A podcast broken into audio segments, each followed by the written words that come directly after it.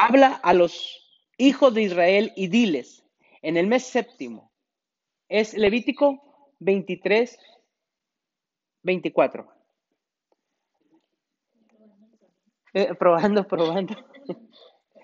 Habla a los hijos de Israel y diles, en el mes séptimo, este año, eh, el marzo 13 fue la primera luna del año. El marzo 13 fue la primera luna del año, según como Dios les dijo al pueblo de Israel que hicieran el conteo. Marzo 13 apareció la luna nueva, la primera luna nueva del año. Y de ahí han pasado siete lunas nuevas.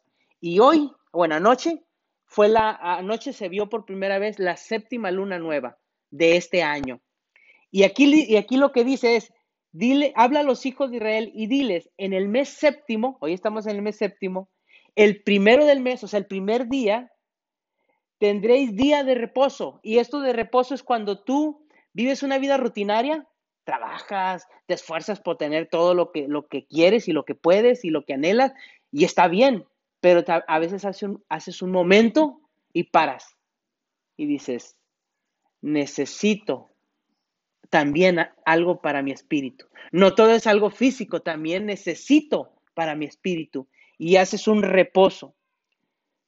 Tendréis día de reposo, una conmemoración. Esto de conmemoración, nosotros tenemos una conmemoración el 16 de septiembre y conmemoramos el día que, fuimos, que nos independizamos de la corona española. Los mexicanos el 16 de septiembre nos independizamos de la corona española y lo recordamos cada año el 16 de septiembre. De la misma manera, Dios nos manda que conmemoremos, que recordemos. Y no solo recordemos, sino que eh, recordemos que Jesús vino, pero también recordemos que Jesús vendrá. Fíjense, los, judíos no saben qué celebrar este día y ellos le llaman Rosh Hashanah. Pero suena raro, ¿verdad? Rosh Hashanah, el séptimo mes, como que no tiene sentido. Pero al no saber ellos qué debían de celebrar, dijeron, bueno, vamos a llamarle Rosh Hashanah. Pero lo que se debía de celebrar es el recordatorio cuando Jesús nos sacó de la esclavitud del pecado. Y recordamos su segunda venida, cuando Él viene por nosotros, por segunda vez. Ese es, eso es lo que se celebra este día. Una conmemoración, dice, al son de trompeta. Una santa convocación. Dios te convoca y te dice, ven delante de mí y vas a hacer una conmemoración al son de trompetas. Y lo que ahorita estábamos cantando es, nosotros somos como una trompeta, porque nosotros, una trompeta es un cuerno, es un chofar, se llama en hebreo chofar. Un chofar es un cuerno de un carnero. Al carnero lo matan o sea, para nosotros ser, un cuerno de carnero, Jesús tuvo que morir por nosotros. Al carnero lo matan, le quitan el cuerno y lo lavan porque el, cuerno está lleno de cartílagos y, todo lo que un cuerno tiene adentro, sangre y todo, lo tienen que lavar. Así Jesús nos lavó de todos nuestros pecados, nos limpió de todas nuestras iniquidades. Por eso nosotros estamos agradecidos. Mira, yo hace, ¿qué, dijimos? 29 años, ¿verdad? Hace 29 años, yo tenía 17 años en ese entonces. Yo tenía 17 años y yo recuerdo que ese día mi mamá me dijo, vamos a la reunión. Y yo le dije, no, bueno, yo no le dije nada, pero yo entre mí, yo no quiero ir, yo, ¿qué voy a oír de Dios? Yo no quiero oír de Dios. Yo quiero vivir una vida en libertad. Bueno, yo, yo eh, antes de eso yo ya había dicho, yo quiero vivir libre, yo quiero ser libre. Yo no quiero estar sujeta a nadie, que nadie me diga lo que tenga que hacer. Yo era un adaptado inadaptado social. Siempre iba en contra de las leyes, pero nada tonto, nunca fui en contra de la ley de la gravedad y me aventé de un barranco. Pero sí de las leyes que me convenía, siempre iba en contra. Y pasó una época así donde yo quería libertad hasta que llegó un momento cuando yo tenía 17 años, yo sentía que mi vida, bien raro, yo sentía que mi vida no tenía sentido. Yo ya había probado drogas y las drogas habían probado, habían creado en mí, habían como producido en mí una amargura donde todo me molestaba, siempre andaba enojado, le tenía coraje a toda la gente y mi vida no tenía sentido. Y cuando mamá me dice, ve, vamos a la reunión, yo, yo no quería ir, pero, pero casi me, porque mamá era muy, muy, muy, mi mamá, mi mamá era de, era de armas tomar. Entonces me llevó a la fuerza a los 17 años y dije, nada, voy a ir nomás porque me trae mi mamá. Pero nada, no, yo no, no quiero nada. Pero cuando yo me senté y, un hermano comenzó a predicar, desde que, desde el primer momento que ese hermano comenzó a hablar, haz de cuenta que no me estaba hablando a mí. Me trajo toda mi vida, bueno, no era mucha, pero 17 años comenzó a recordarme todo. Y, pero lo más bonito que cuando él comenzaba a hablar, comenzaba yo a sentir que había esperanza para mí. A los 17 años yo me sentía acabado, sentía que mi vida no tenía sentido, que, que ya estaba viejo, que estaba acabado. Pero cuando ese hermano comenzó a predicar y comenzó a hablar, mi vida comenzó a tomar sentido. Dije yo, creo que, creo que, que todavía valgo la pena. Y Dios, en ese momento me sentí como si yo hubiera traído una mochila de pecados, porque yo ya estaba enviciado a muchos hábitos, tenía ya muchos hábitos. Eh, a los 17 años yo ya tenía muchos hábitos. Queriendo ser libre, me encontré esclavo de muchos hábitos, donde yo no podía negarme, donde yo no podía decir que no. Y en ese momento comencé a tener fuerzas, comenzó a, venir una, una paz, en mi corazón un gozo por sentirme limpio, por sentirme sano y una oportunidad comenzó a nacer en mí. Por eso yo siempre recuerdo este día y les digo todo esto porque de la misma manera, así como un cuerno de carnero fue limpio, así yo me sentí. Y así como la fiesta del son de trompetas, Dios llama y dice, al son de trompetas, nosotros somos las trompetas que estamos dando un mensaje. ¿Cuál es nuestro mensaje? ¿Qué es lo que hablamos durante el día? ¿Qué es lo que hablamos? La palabra dice que de la abundancia del corazón habla la boca. ¿Qué es lo que hablamos? ¿Qué es lo que expresamos? ¿Amargura? Eso era lo que yo expresaba. Yo siempre estaba enojado, malhumoriento y expresaba odio, expresaba eh, palabras malsonantes, pero Dios cambió mi sonido. Y ahora mi sonido es hablarle a la gente que hay una esperanza, que no importa todo donde tú estés, tú no pierdes tu valor. Ese es el cántico que Dios puso en mí y ahora soy una trompeta que doy un mensaje de esperanza y salvación. Y eso es lo que estamos recordando hoy. Por eso estamos de fiesta, pero ese no es el tema. Ese no era por qué estamos de fiesta. Entonces, vamos a, a, ver una escritura en Lucas 15, 11. Y, y, esta, haz de cuenta que esta, la, la, este, esta parábola Jesús cuando la relató, yo siento que estaba pensando en mí. ¿Sí? Ah, sí, cierto. Nunca se oyen bien los audios por eso. Ok. Dice, dice en Lucas 15, 11. También dijo, un hombre tenía dos hijos, el menor de ellos dijo a su padre, Padre, dame la parte de los bienes que me corresponde. Y les, y les repartió, y les repartió los bienes. Este muchacho, por eso digo que me identifico mucho con él, porque yo llegó un momento que en, en mi juventud yo dije, yo quiero yo, yo quiero divertirme yo, yo quiero hacer las cosas que yo quiero hacer, yo quiero vivir la vida a mi manera. Ellos ya vivieron su vida, yo quiero vivir la vida a mi manera, con mis reglas, con mis normas, yo. Siempre uno busca el saciarte tú, tus deseos, tus deseos. Y esto nos recuerda, por ejemplo, también cuando Eva dice que Dios puso un árbol en medio del huerto que se llamaba el árbol de la vida, porque nosotros fuimos diseñados para dar vida. Y en un lado, Dios puso un árbol que se llamaba la ciencia del bien y del mal. Pero Dios le dijo a Eva, no tomas de ese árbol. Pero Satanás, la serpiente, engañó a Eva y le dijo, mira, este, este fruto es bueno para comer. Y dice, y ella vio que era un árbol bueno para adquirir sabiduría. Dios hizo al hombre como él, así como Dios es. Dios es un Dios que siempre se da. Dios es primero da. Dios se da por completo. Envió su voz y se dio por completo para morir por nosotros. Dio a su hijo por nosotros. Él se da. ¿Quién de nosotros se atreve a dar su hijo? No. Yo creo que no daremos nuestros hijos y menos por una persona pecadora que se merece morir.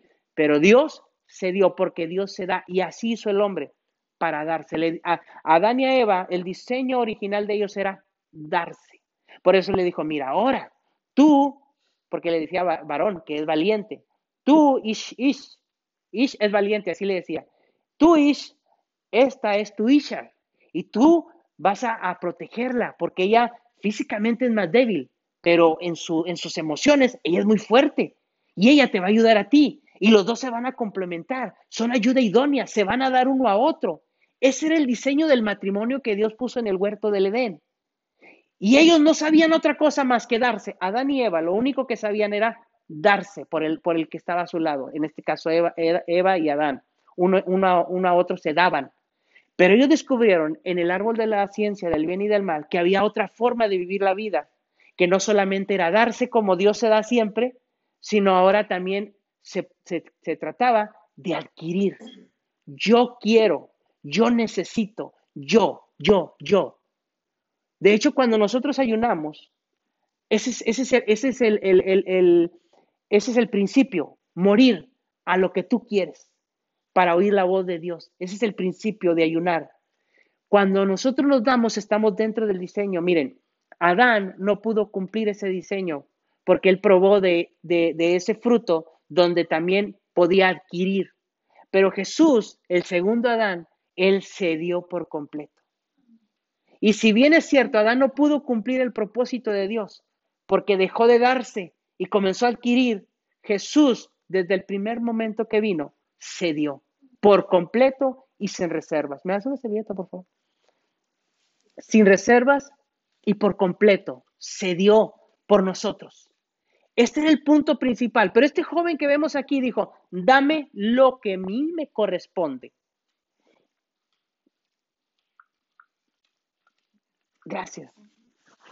Dice, dame lo que me, dame lo que me corresponde.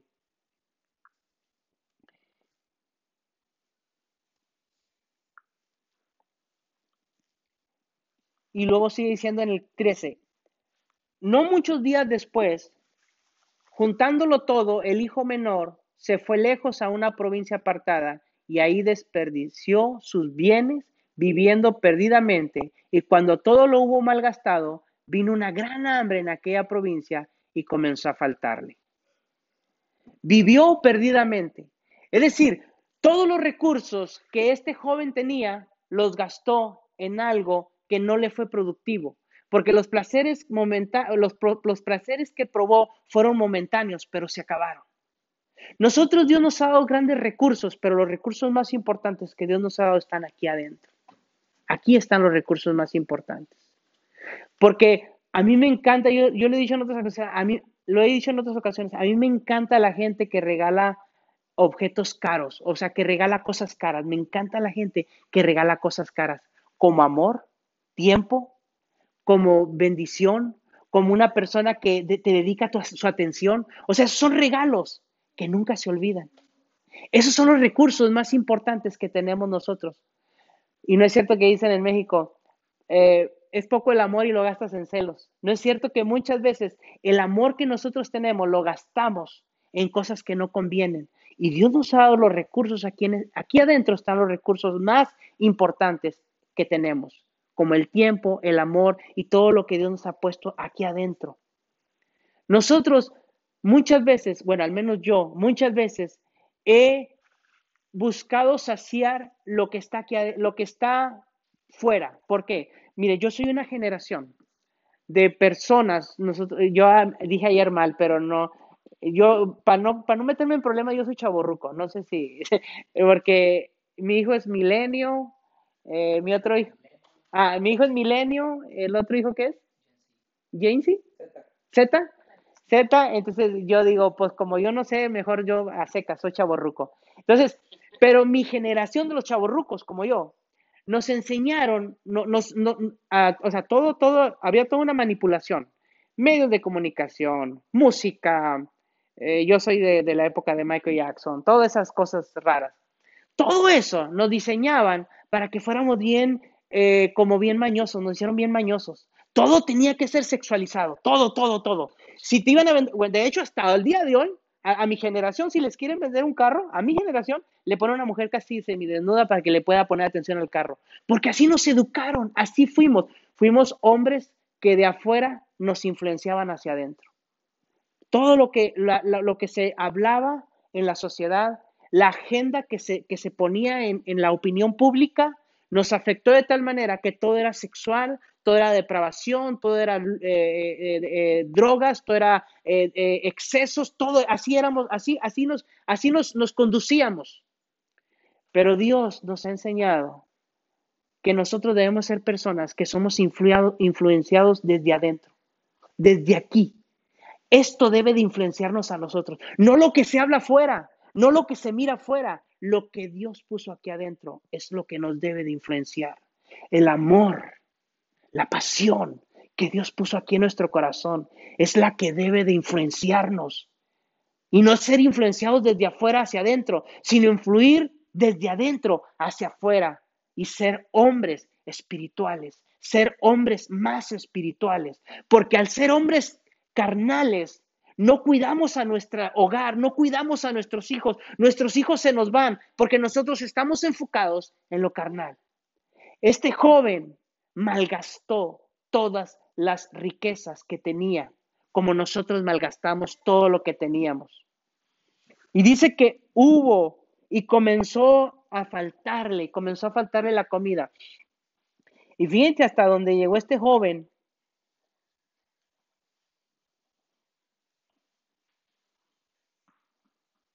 Llegó el punto en el 17 y fue y se arrimó a uno de los ciudadanos de aquella tierra, el cual le envió a su hacienda para que apacentase cerdos, y deseaba llenar su vientre de las algorrabas que comían los cerdos, pero nadie le daba. Y volviendo en sí, volviendo en sí, dice, ¿cuántos jornaleros en casa de mi padre tienen abundancia de pan y yo aquí perezco de hambre? Un, joven hebreo es abominación para él simplemente tener un cerdo en el patio. Ahora imagínense ustedes darles de comer y, y más, más aún, comer de lo que están comiendo los cerdos. Esto es completamente abominación. Pero ahí llegó un joven queriendo buscar libertad, se encontró esclavo de sus propias pasiones. Pero dice, y volviendo en sí, recapacitando, y esta palabra me encanta y, la, he repetido todos este mes. Y a mis hijos nomás dicen otra vez. Le he, repetido esta, esta, esta palabra, me encanta esta palabra y me, gustaría que se les quede bien grabada. Yo creo que cuando eh, eh, Elías crezca, va a decir, yo desde que tengo uso de razón escucho esta palabra, la palabra techubá, techubá, porque en este mes Dios nos habla a un retorno, a regresar en sí, a volver en sí, a recapacitar. ¿Dónde he caído? Miren, cuando Dios le dijo a Adán, Adán, ¿dónde estás tú? Adán estaba escondido. Y uno dirá, bueno, que Dios no lo sabe todo, que no es omnisciente, ¿por qué le preguntaba a Adán, ¿dónde estás tú? Dios le preguntaba a Adán, ¿dónde estás tú? No porque Dios no supiera dónde estaba Adán, era para que mismo Adán viera hasta dónde había caído. De tal manera que él se avergonzaba. Por primera vez el hombre sintió vergüenza. Por primera vez el hombre tuvo miedo, el hombre no tenía vergüenza, el hombre no tenía miedo porque estaba en el diseño que Dios había hecho. Pero cuando cayó de ese diseño, él tuvo miedo, él tuvo vergüenza, él supo que estaba desnudo, él supo que había perdido el diseño que Dios había establecido para el hombre. Dios nos dice, ¿dónde estás tú? ¿A dónde has caído? Este joven recapacitó y dijo, ¿pero qué estoy haciendo? Dice, volviendo en sí, digo, pero en la casa de mi padre, hasta los, que, hasta los jornaleros comen mejor que yo. Iré a la casa de mi padre y le voy a decir, papá, yo no soy digno de llamarme mi, tu hijo. Acéptame como uno de tus jornaleros. Y fue recitando esa oración, dijo, voy, ahorita que, que llegue, lo primero que le voy a decir, no merezco ser tu hijo, permíteme ser uno de tus jornaleros. No, no quiero, no, no, no, no, merezco ser tu hijo, pero permíteme ser como uno de tus jornaleros. Él iba enseñando esa, esa, esa, esa mm, oración porque pues él no se sentía digno. Entonces, en este mes, Dios dice, tendrás una santa conmemoración al son de trompetas, porque la trompeta es lo que hace regresar a Israel. Israel fue esparcido por todas las naciones, pero cuando Dios toca la trompeta, Israel vuelve, ya no a Israel físico, vuelve a su presencia. Porque Israel solo representaba la presencia de Dios. Ahorita, si tú estás abriendo tu corazón a Dios, tú estás en la presencia de Dios. Tú estás en la casa de tu Padre. tú tienes una casa y es la casa de tu padre, es su presencia. Es esta fiesta de John Teruá, se toca la trompeta para que Israel vuelva a casa. Hoy Dios le está hablando a esos israelitas que están en todo el mundo. Y no porque son israelitas físicamente, sino el apóstol Pablo lo dice, el que ya el israelita no lo es en el exterior, es en lo interior. Cuando tú reconoces a Dios como tu Salvador, cuando tú reconoces que tu vida está mal y tú haces cambios, entonces tú eres un israelita y estás volviendo a la presencia de Dios, estás volviendo a la casa de tu Padre. Y volviendo en sí,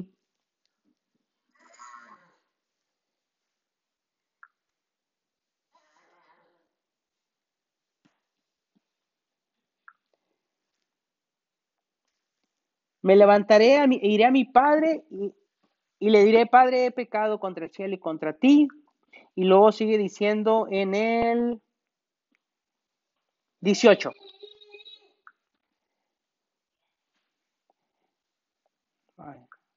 me equivoqué, espérenme. Bueno, voy directamente a la escritura, que la tengo apuntado aquí, pero aquí la tengo. En el 28, entonces se enojó, ah, perdón, eh, no es el 28, es en el perdón, en el 20. Y levantándose vino su padre, cuando uno estaba lejos, lo vio su padre y fue movido a misericordia. Miren, Dios nunca te va a juzgar por lo que tú hagas, nunca te va a juzgar. O sea, Dios nunca te va a decir, es que tú hiciste esto y no te puedo perdonar. No hay pecado que Dios no pueda perdonar.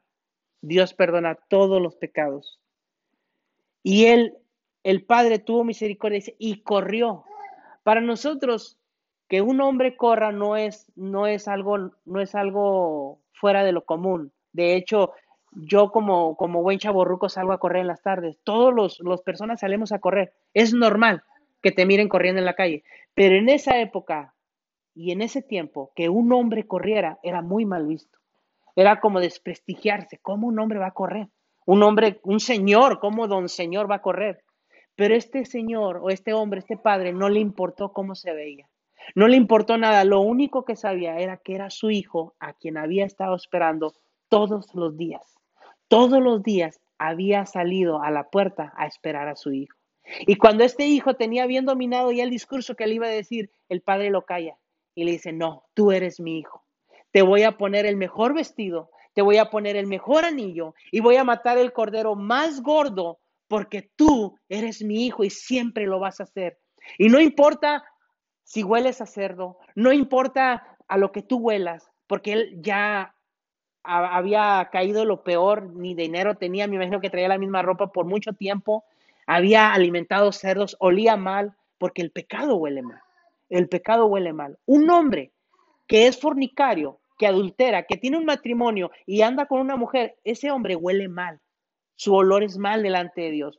Un hombre que se encierra en un cuarto y mira pornografía huele mal delante de Dios. Un hombre que se va a una cantina y toma y, gasta todo su dinero bebiendo alcohol hasta perderse eh, su conciencia, ese hombre huele mal delante de Dios. Pero ese hombre no importa lo que está haciendo, cuando va a la presencia de Dios, Dios lo cubre. Y no importa lo que huela, le dice, no importa cómo huelas, tú eres mi hijo, porque Dios aborrece el pecado, pero ama al pecador. Dios te ama de tal manera que se dio por ti. Dios no escatimó nada. Su, su forma de Dios es darse por completo. Y hoy Dios nos enseña a darnos, a que tal vez nosotros malgastamos nuestro tiempo, pero es tiempo de recapacitar y volver a la presencia de Dios. Cuando Jesús vino la primera vez, Jesús nos sacó del pecado. Cuando Jesús vino la primera vez, representó lo que había sucedido cuando Dios saca a Israel de Egipto. Israel estaba en Egipto, esclavo. Moisés va y libera al pueblo de Israel. Dios así dice, la primera venida de Jesús es así, sacar a toda la humanidad del pecado. Pero Jesús dice que Él viene por segunda vez. Y ahí Jesús ya no viene a sacarte del pecado. Ahora tú eres el que tienes que salir. Tú eres el que tienes que salir de Babilonia. Porque Israel fue esclavo dos veces. La primera en Egipto. La segunda vez, después de desobedecer Israel a Dios, fue esclavo, pero ahora en Babilonia. Y Babilonia representa la confusión. Representa cuando tú tienes conceptos torcidos, cuando tú piensas que la vida se trata de obtener, cuando tú piensas que la vida se trata de acumular. De ahí es donde tú ahora tienes que salir. Dios te sacó del pecado, pero ahora tú tienes que salir a saber que los recursos que tú tienes es para bendecir a los demás, es para darte por los demás, es para invertir tu tiempo para los demás. Que no hay mejor cosa, como dice la Biblia, es mejor dar que recibir. Esta vida se trata de dar. Mira, esta pandemia que nos está azotando no se trata de la, de la supervivencia del más fuerte, se trata de la protección del más débil. Se trata de ir a aquel que esté enfermo y orar por él. Se trata de darte por él. Mira, yo eh, no, no, no es porque esté aquí, pero mis hermanas, cuando alguien está enfermo, van y le dejan comida, eh, van y le dejan lo, necesario. O sea, yo he visto cómo eh, me, decía un hermano, eh, ay, tu, tu, tu, compadre y tu comadre vinieron y me dejaron bastantes cosas aquí en la, en la puerta. O sea, estaban malos, enfermos de pandemia y, no podían salir, estaban aislados, no tenían familia aquí. Bueno, tenían a nosotros, pero más de nosotros no tenía nadie. Y nos dejaron bastantes cosas en la, en la, en la puerta. Ese es un corazón que se da. Eso es decir, sabes que la vida se trata de dar. La vida no se trata de yo quiero, yo, yo, yo. La vida se trata de cumplir el propósito de Dios. ¿Para qué Dios me diseñó? Realmente, ¿qué es lo que estoy haciendo para Dios? El día que yo me muera y vaya a la presencia de Dios, ¿y habré cumplido mi propósito en este mundo? ¿O viví una vida vana, vacía, donde todo lo que acumulé ahí se quedó y ahora lo está disfrutando ahora? ¿O realmente el tiempo que me dio Dios para vivir en este, este mundo, realmente cumplir el propósito de Dios?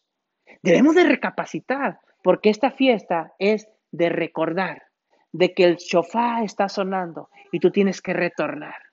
Jesús vino y cumplió cuando Dios sacó al pueblo de Israel de Egipto. Jesús viene por segunda vez, pero ahora nosotros tenemos que salir de Babilonia para ir a nuestro propósito, para devolvernos a nuestro propósito. Techubá es no es arrepentimiento de sentir una emoción. Techubá es cambiar tu forma de pensar.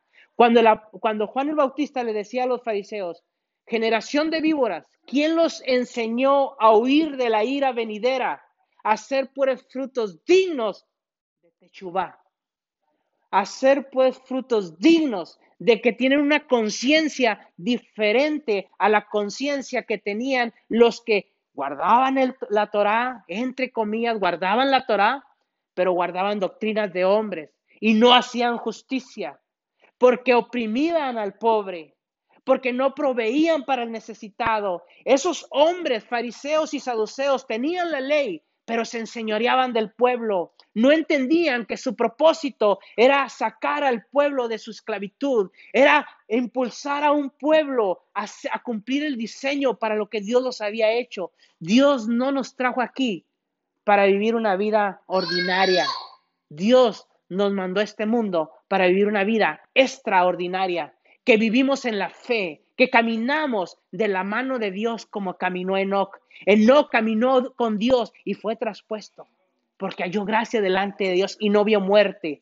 Fueron varones que caminaron con Dios y entendieron su propósito. El mundo está lleno de hombres ordinarios, esclavos de los vicios, de las pasiones, de, de las cosas vanas, Dios está llamando con el chofá a hombres extraordinarios que quieren hacer el cambio en la sociedad, que quieren ser diferentes, que quieren cambiar la pauta. Hombres revolucionarios es lo que Dios está llamando con el sonido del chofá. Este joven entendió que había desperdiciado su tiempo y dice que lo, yo mató el becerro gordo, comieron, hicieron fiesta. Pero dice que tenía otro hijo, el hijo mayor. Y su hijo mayor estaba en el campo y cuando vio y llegó cerca de la casa, oyó la música y la danza y llamando a uno de los criados les preguntó qué era aquello y le dijo, tu hermano ha venido y tu padre ha hecho matarme el becerro gordo por haberle recibido bueno y sano. Entonces se enojó y no quería entrar.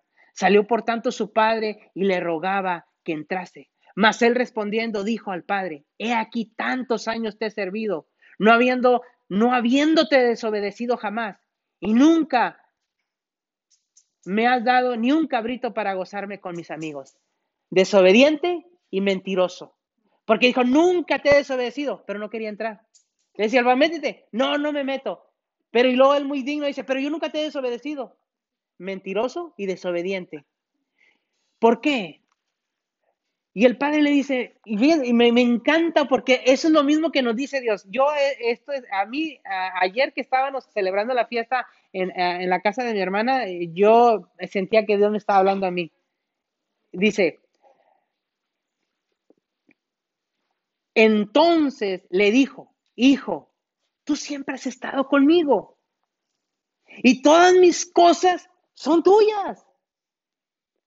Porque este tu hermano era muerto dice, a era necesario hacer fiesta y regocijarme, porque este tu hermano era muerto y ha vivido, se había perdido y es hallado. Dice, todo lo que yo tengo es tuyo, no necesitas pedirme nada, todo es tuyo. Yo soy tuyo, le decía el padre. Pero mira, este, este, muchacho estaba perdido, estaba muerto. Nunca, no sé, yo creo que solamente los que hemos experimentado una situación así, cuando ha, habido veces que yo pienso que, que alguno de mis hijos está muerto, digo, no, ya se murió, ya, ya se murió, ya está muerto. Y luego cuando lo miro, ay, me dieron ganas de llorar cuando lo vi, dije, está vivo, está vivo.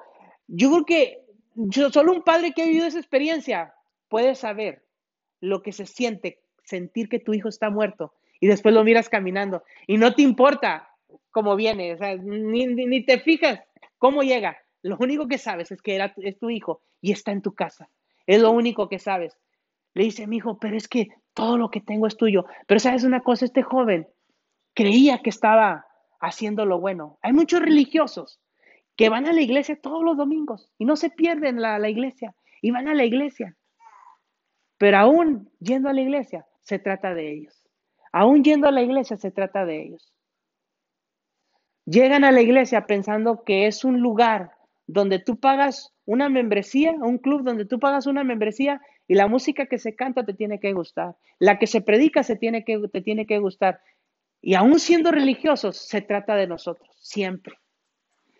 Hay personas que hasta las cosas que hacen son para que la gente vea que lo que están haciendo. Y, Jesús dijo, tú, que no vea tu mano derecha, o, al, revés, no recuerdo, que tu mano izquierda no haga lo que, tu, hace, lo que hace tu mano derecha. Es decir, tú hazlo aunque no se haga, no se mire. Y si tu padre que está en secreto te va a recompensar en, en público.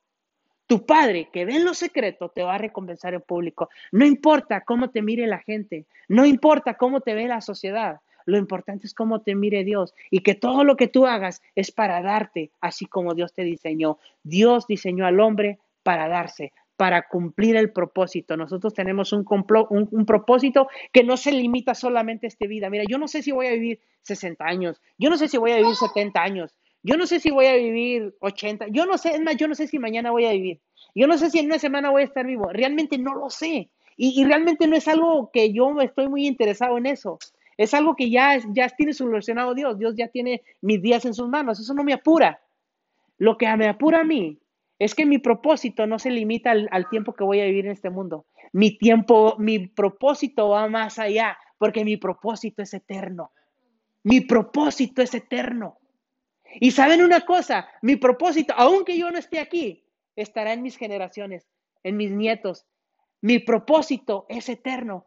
José lo dijo de esta manera, cuando yo salga, perdón, cuando yo muera y ustedes salgan de Egipto, le dijo José a sus hijos, cuando yo, cuando ustedes salgan de Egipto y, yo muera, mis huesos, llévenlo con ustedes. Y es lo mismo que yo le digo a mis hijos, cuando yo me muera, mi hijo, ustedes no dejen de predicar al Dios vivo que yo les he hablado siempre, porque yo sabré que mis huesos irán más allá, porque ellos son lanzas que yo tengo en mi aljaba y ellos llegarán a donde yo no pude llegar. Las lanzas son unas, unos, eh, las lanzas son para tú agarrarlas y lanzarlas y llegar a donde tú no pudiste llegar. Tal vez tú no llegaste a ciertos lugares, pero tus hijos van a llegar más allá. Hoy la pelea es por tus hijos y por tus generaciones. Hoy Dios te está hablando. A salir de Babilonia, a recapacitar, a pensar diferente, a ver la vida de una perspectiva diferente, como Dios la mira. Y Dios nos hizo para darnos. Dios nos hizo para entregarnos por completo. Dios nos hizo para una eternidad. Les nos dice, hijo, pero es que todo lo que yo tengo es tuyo. Pero es que todo lo que yo poseo es tuyo. Tú no necesitas de nada. Tú no necesitas estar angustiado. Miren, una de las cosas que más está azotando a esta generación es la ansiedad, porque no saben lo que va a suceder mañana. No saben si mañana les va a dar coronavirus, no saben si mañana se van a morir, en una semana se van a morir, no saben nada. Y eso les, les produce una ansiedad. Y esa ansiedad solamente se sacia con analgésicos, con, con drogas, con hábitos, con costumbres, con cosas que solamente nos apartan de nuestro diseño. Pero hoy Dios te dice, toda tu ansiedad, yo te la voy a quitar. Tú vas a tener la confianza de que todo lo que yo tengo es tuyo. Y tú vas a tener la confianza de que yo estoy todos los días de tu vida hasta el fin del mundo. Yo voy delante de ti. Cierra tus ojos en esta noche. Yo quiero orar por ti. Yo quiero orar por este hogar porque no es casualidad que un día de fiesta, un día de John Teruá, un día de sonar la trompeta, que Dios lo mandó desde hace muchos años, hoy se hayan abierto las, las puertas en este joven matrimonio. Padre, tú conoces este matrimonio. Disculpa, ¿cómo te llamas? Diana y tu esposo. Eric, tú conoces este matrimonio de Diana y Eric.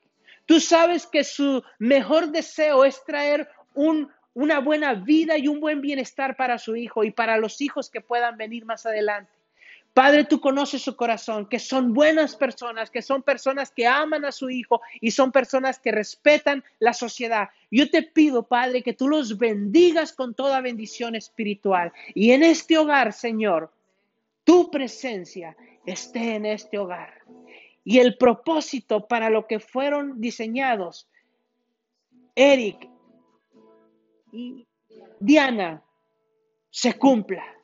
Yo te pido, Padre Eterno, que tú, Señor, les des de tu sabiduría, sabiduría de lo alto, de tal manera que estén en medio de una sociedad y su sabiduría pueda traer transformación y cambio a las personas que ellos pueden influir con su sabiduría, porque perdón, personas que están a tu alrededor necesitan escuchar una palabra de esperanza.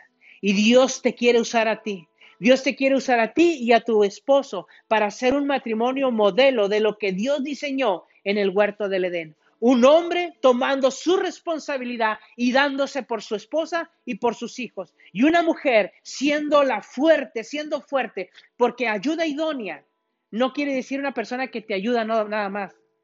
La palabra que utilizó es Ebenezer, perdón, Eser, que es una ayuda que tú no puedes, algo donde tú no puedes alcanzar. Miren, e, en mi caso, yo muchas cosas yo no puedo hacer porque soy limitado. Yo solo puedo hacer una cosa a la vez. Pero mi esposa es tan fuerte que puede hacer tres, cuatro cosas a la vez. Y ella no es solamente una, alguien que me ayuda, es alguien que me ayuda en lo que yo no puedo.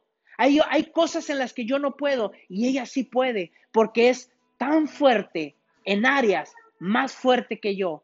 Si bien es cierto, hay áreas donde yo soy fuerte, pero hay áreas donde ella es más fuerte. Por eso hoy te honramos, papá. Bendecimos tu glorioso nombre, Padre, porque tú estás en medio de nosotros. En el nombre de Jesús, te bendecimos y glorificamos tu nombre. Amén.